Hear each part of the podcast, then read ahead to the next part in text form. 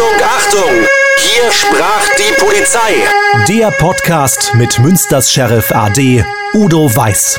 Und hier ist Ihr Moderator, Philipp Böckmann. Udo Weiß, hallo. Hallo Philipp. Udo, wir wollen nochmal über Messer sprechen, denn äh, du hast neue Entwicklungen. Ja, das ist äh, richtig. Und äh, im Grunde genommen ist so etwas ja natürlich schade, wenn so etwas äh, sich ereignet. Dann äh, führt das auch immer dazu, dass politische Parteien aktiv werden und dann insbesondere Landtagsanfragen stellen. Das hat den großen Vorteil, dass man dann eine gute, präzise, aktuelle Antwort der jeweiligen Landesregierung bekommt. Aber unterm Strich ist es äh, leider so, dass man nicht an den Symptomen arbeitet, sondern meistens geht es nur dann darum, den politischen Gegner zu desavorieren oder für Schlagzeilen zu sorgen. Aber dennoch ähm, haben wir von der Landesregierung jetzt eine ganz konkrete Antwort. Und das sieht so aus, dass es dann äh, im zurückliegenden Jahr insgesamt 5081 Taten mit dem Tatmittel Stichwaffe gegeben hat. Davon waren 4.968, lass uns sagen 5.000 mhm. mit dem Messer. Das ist im Verhältnis zum Vorjahr, wo wir 4.400 hatten, doch eine ganz, ganz enorme Steigerung. Also fast 5.000 Messerattacken im zurückliegenden Jahr. Das ist schon, finde ich, erstaunlich und bestätigt das, was wir in unseren vorhergehenden Folgen ja auch schon immer so auch versucht haben, deutlich zu machen. Hm, das heißt, Stichwaffe ist in fast allen Fällen Messer gewesen, wie ich das so äh, hier den Zahlen äh, entnehmen kann. In fast allen Fällen war es ein Messer. Es gibt natürlich auch andere Stichwaffen. Ähm, ich weiß auch, äh, dass zum Beispiel in Südafrika man auch sehr gerne einen Schraubenzieher nimmt, den man dann ja als Werkzeug auch immer tarnen kann. Aber bei uns war es das Messer als vorrangiges Tatwerkzeug. Und wenn man sieht, ähm, der Innenminister hat reagiert und äh, hat ja dann auch äh, die Polizei veranlasst, entsprechende äh, Maßnahmen durchzuführen. Und eine Kontrollnacht im Juni hat dazu geführt, dass alleine 46 Messer sichergestellt wurden, darüber hinaus noch 14 weitere verbotene Gegenstände. Und ich denke, das macht deutlich, die Gesellschaft verändert sich. Mhm, und Udo, da muss ich nochmal einhaken, über 1000 Polizisten waren da im Juni im Einsatz in Düsseldorf, Köln, Dortmund, Münster, Aachen und Bonn. Und äh, allgemein, äh, was hältst du von so einer Kontrollnacht?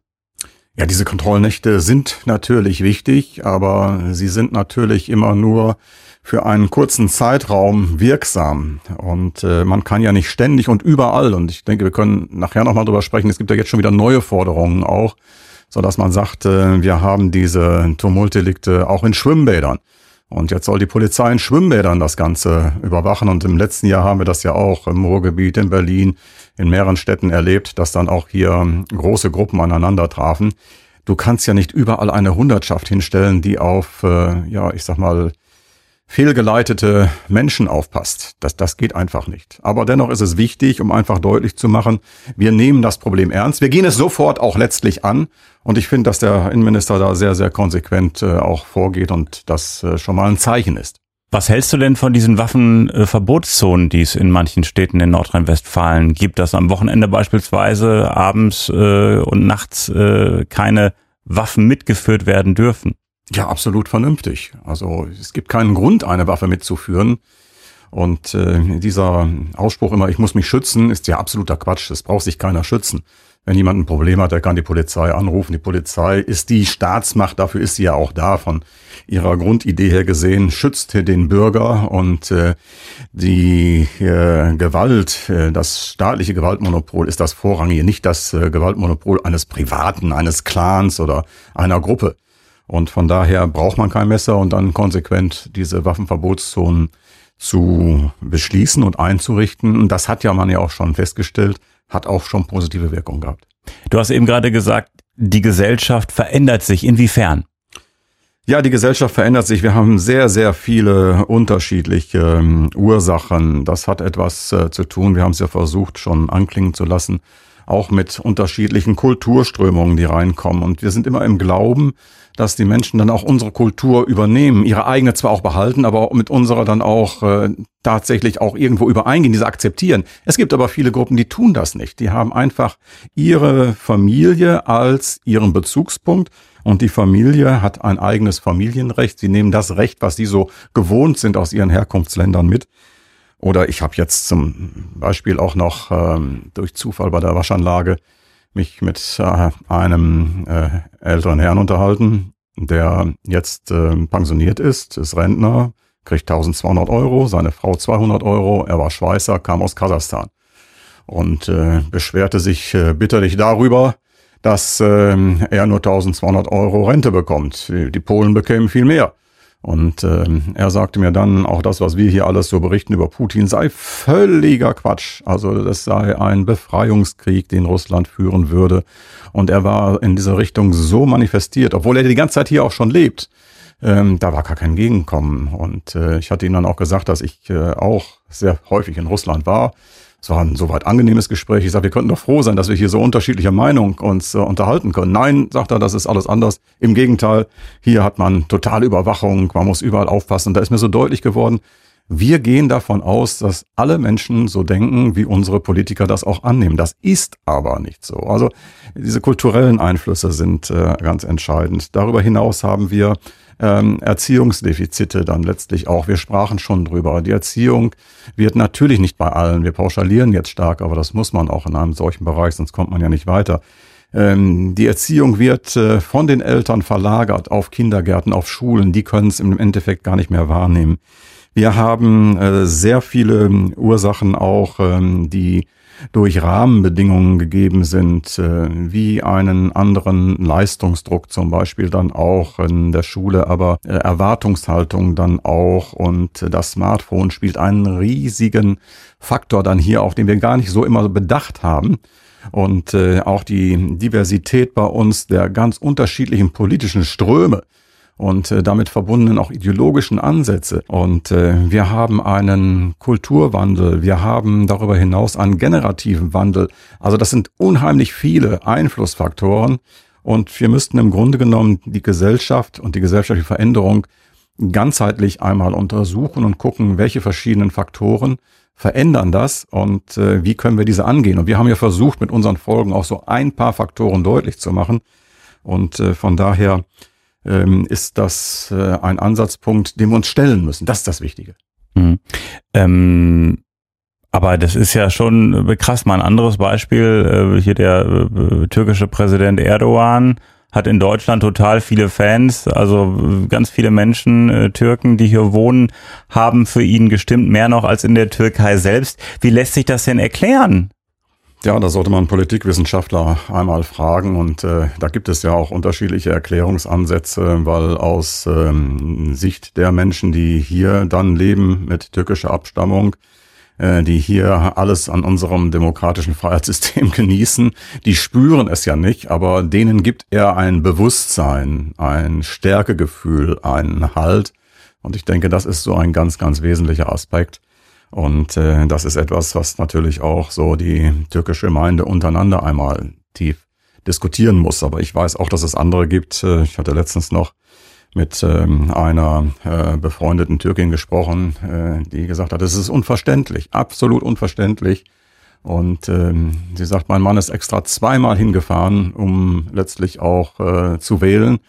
Und es hat nichts genützt. Und äh, sie sind da auch ein wenig sprachlos, aber auch ein wenig schockiert. Und äh, das ist halt etwas, was man wirklich auch in der türkischen Gemeinde dann letztlich auch realisieren muss. Also das sind auch alles Einflüsse, die natürlich bei uns wachsen, mit anderen Wertevorstellungen. Ganz andere Wertevorstellungen, was Ehre und dergleichen betrifft. Und äh, von daher alles Einflüsse. Oder wir sind beim Thema, die Gesellschaft verändert sich. Äh, Stichwort Jugend. Ja, hier gibt es eine ganz neue Untersuchung, die auch für Schlagzeilen gesorgt hat, der äh, DRK Krankenversicherung. Und es waren alarmierende Zahlen. Sie haben darauf hingewiesen, dass es wachsende Zukunftsängste bei Kindern und Jugendlichen gibt, was zu Angststörungen, zu Depressionen führt bei 15 bis 17-Jährigen. Diese mussten im Jahr 2022 um ein Drittel mehr in Krankenhäusern versorgt werden.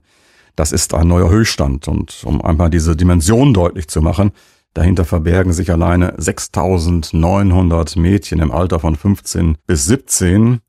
Und äh, auch bei den jüngeren 10 bis 14-Jährigen steigen diese Zahlen. Und auch da vermisse ich mal eine Reaktion irgendeiner Jugendministerin, irgendeiner einer äh, anderen Einrichtung, die das angehen. Es wird einfach hingenommen, es wird äh, schockiert zur Kenntnis genommen und das Thema ist in zwei Tagen wieder vergessen. Das kann doch nicht sein. Wir müssen uns um unsere Gesellschaft kümmern und nicht nur um Randthemen. Du hast äh, in dieser Sache auch einen Buchtipp. Ja, es ist ein äh, sehr empfehlenswertes Buch von Silke Müller. Silke Müller ist äh, Schulleiterin in äh, Oldenburg und ihr Buch Wir verlieren unsere Kinder steht auf der Bestsellerliste der Sachbücher oben auf Platz eins und ähm, sie hat sich mit den Auswirkungen des Smartphones und den Angeboten in den sozialen Netzwerken wie zum Beispiel TikTok, Snapchat oder Twitter auseinandergesetzt. Ausgangspunkt war schon vor Jahren, äh, dass sie feststellen musste, dass es äh, despektierliche Szenen und äh, herabwürdigende Filme gab auf dem Schulhof, wo dann andere Kinder, dann Jugendliche dann damit äh, ja bloßgestellt wurden. Und ihre Forderung äh, letztlich kein Handy vor dem 16. Lebensjahr. Das klingt krass, aber sie weiß warum, zumal sie durchaus engagiert ist. Sie ist Digitalbotschafterin, auch ihres Landes in Niedersachsen. Und äh, das Tolle ist, sie ist dann angefangen, einmal selbst zu recherchieren. Und äh, das ist natürlich so, wenn du jetzt, wenn wir jetzt äh, mit unseren Echtdaten reingehen würden, dann bekämen wir zielgruppenbezogen andere Dinge, wie zum Beispiel Kinder und Jugendliche. Das musste sie auch feststellen. Sie hat dann Schminktipps oder sonst was bekommen, aber nicht das, was äh, letztlich die Kinder alles so angeboten bekommen, die Jugendlichen angeboten bekommen. Und insofern haben sie dann die Kinder, die Jugendlichen mit einbezogen, haben Avatare angelegt, also künstliche Personen und konnten sich dann der realen TikTok, Snapchat, Instagram oder was immer es da gibt, äh, Welt äh, dann einmal äh, eintauchen hier und äh, können, welche Angebote tatsächlich dann letztlich da sind. Und was sie dann entdeckt hat, das hat sie einfach absolut schockiert. Was war das unter anderem? Ja, das sind äh, schlimmste, ekelhafte Darstellungen und Demütigungen, sexuelle Absonderheiten, hemmungslose Gewalt.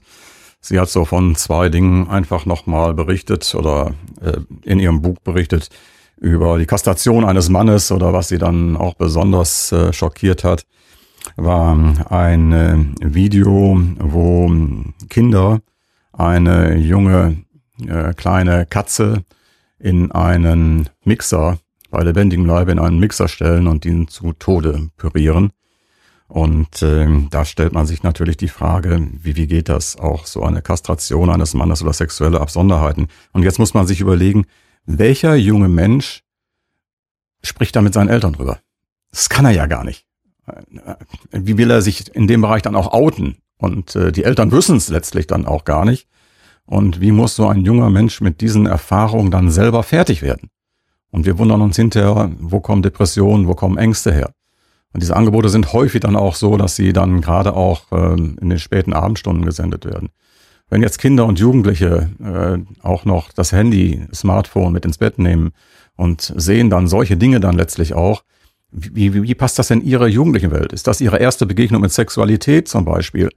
Ähm, das ist doch völlig fehlgeleitet. Und wir wundern uns später, dass dann andere Jugendliche wiederum gegenüber anderen Jugendlichen gewalttätig werden, äh, Zigaretten ausdrücken, Haare anzünden, also wirklich auch dann nicht nur demütigen, sondern auch körperlich misshandeln. Und ähm, das ist ja schon wirklich schlimm.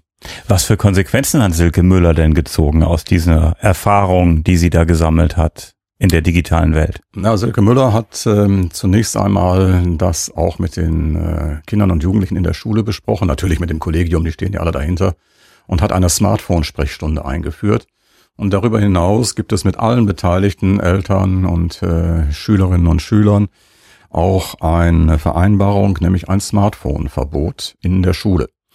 Und äh, sie sagt, das ist total erstaunlich, denn jetzt in den Pausen hat man nicht nur stumme Gesichter, die auf dem Handy starren oder Gruppen, die auf dem Handy starren, um sich das nächste schlimmste Video anzugucken, sondern man redet wieder miteinander, man äh, tobt ein wenig rum, man kann sich ausleben. Und äh, das ist natürlich dann eine ganz tolle Geschichte. Und äh, sie empfiehlt natürlich auch, dass die Eltern sich darum kümmern und in ihrer Schule, wie gesagt, dieses Smartphone Sprechstunde ist äh, dort auch schon ein Erfolg, weil sie letztlich einfach Sorge hat, dass äh, die Kinder ansonsten verloren gehen. Sie vereinsamen in einer ganz verkümmerten Welt, wo sie keinen haben, der ihnen mal sagen kann, das ist nicht die reale Welt. Und insofern kommt auch ihre Forderung zustande, kein Smartphone bis zum 16. Lebensjahr. Und der Tipp an alle Eltern, einfach mit den Kindern drüber reden. Ja, absolut. Der Tipp an alle Eltern ist äh, der, den du schon ausgesprochen hast. Ähm, wir müssten uns dieser Thematik einmal bewusst werden und stellen. Ich bin fest davon überzeugt, dass viele Eltern das gar nicht wissen, was da angeboten wird. Äh, einige kennen dann sicherlich auch die sozialen Angebote in den sogenannten sozialen Netzwerken. Der Begriff ist schon alleine ja irre.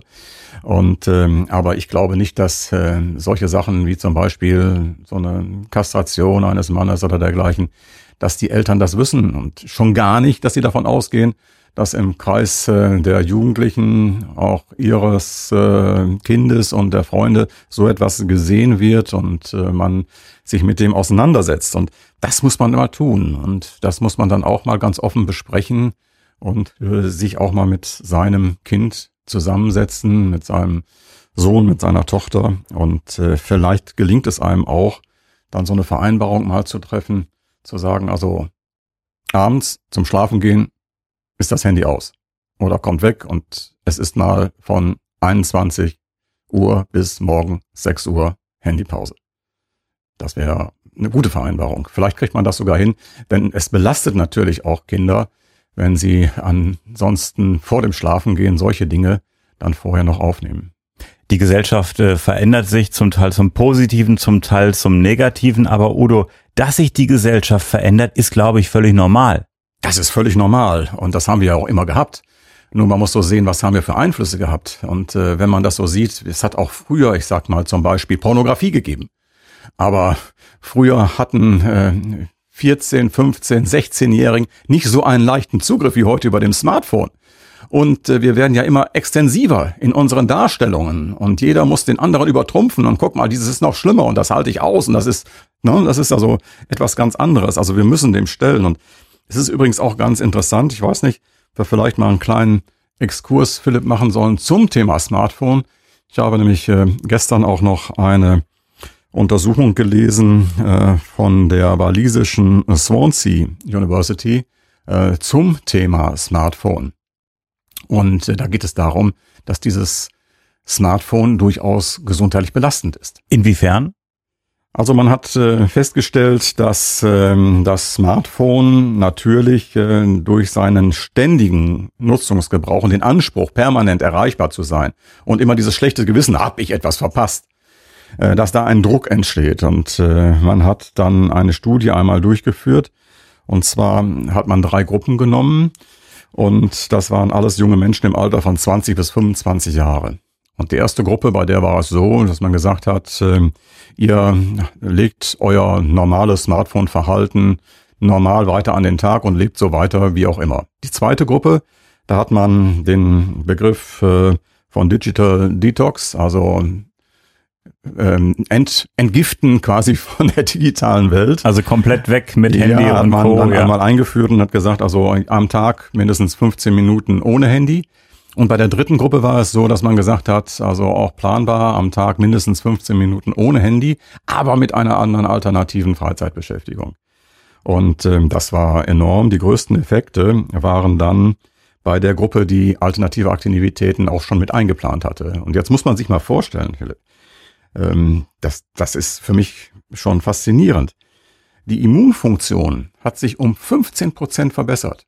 15 Prozent weniger an Erkältungskrankheiten und kleinen Animositäten. Es geht aber noch weiter. Allein die Schlafqualität, und das ist für mich ein ganz, ganz wesentlicher Punkt, hat sich um 50 Prozent verbessert.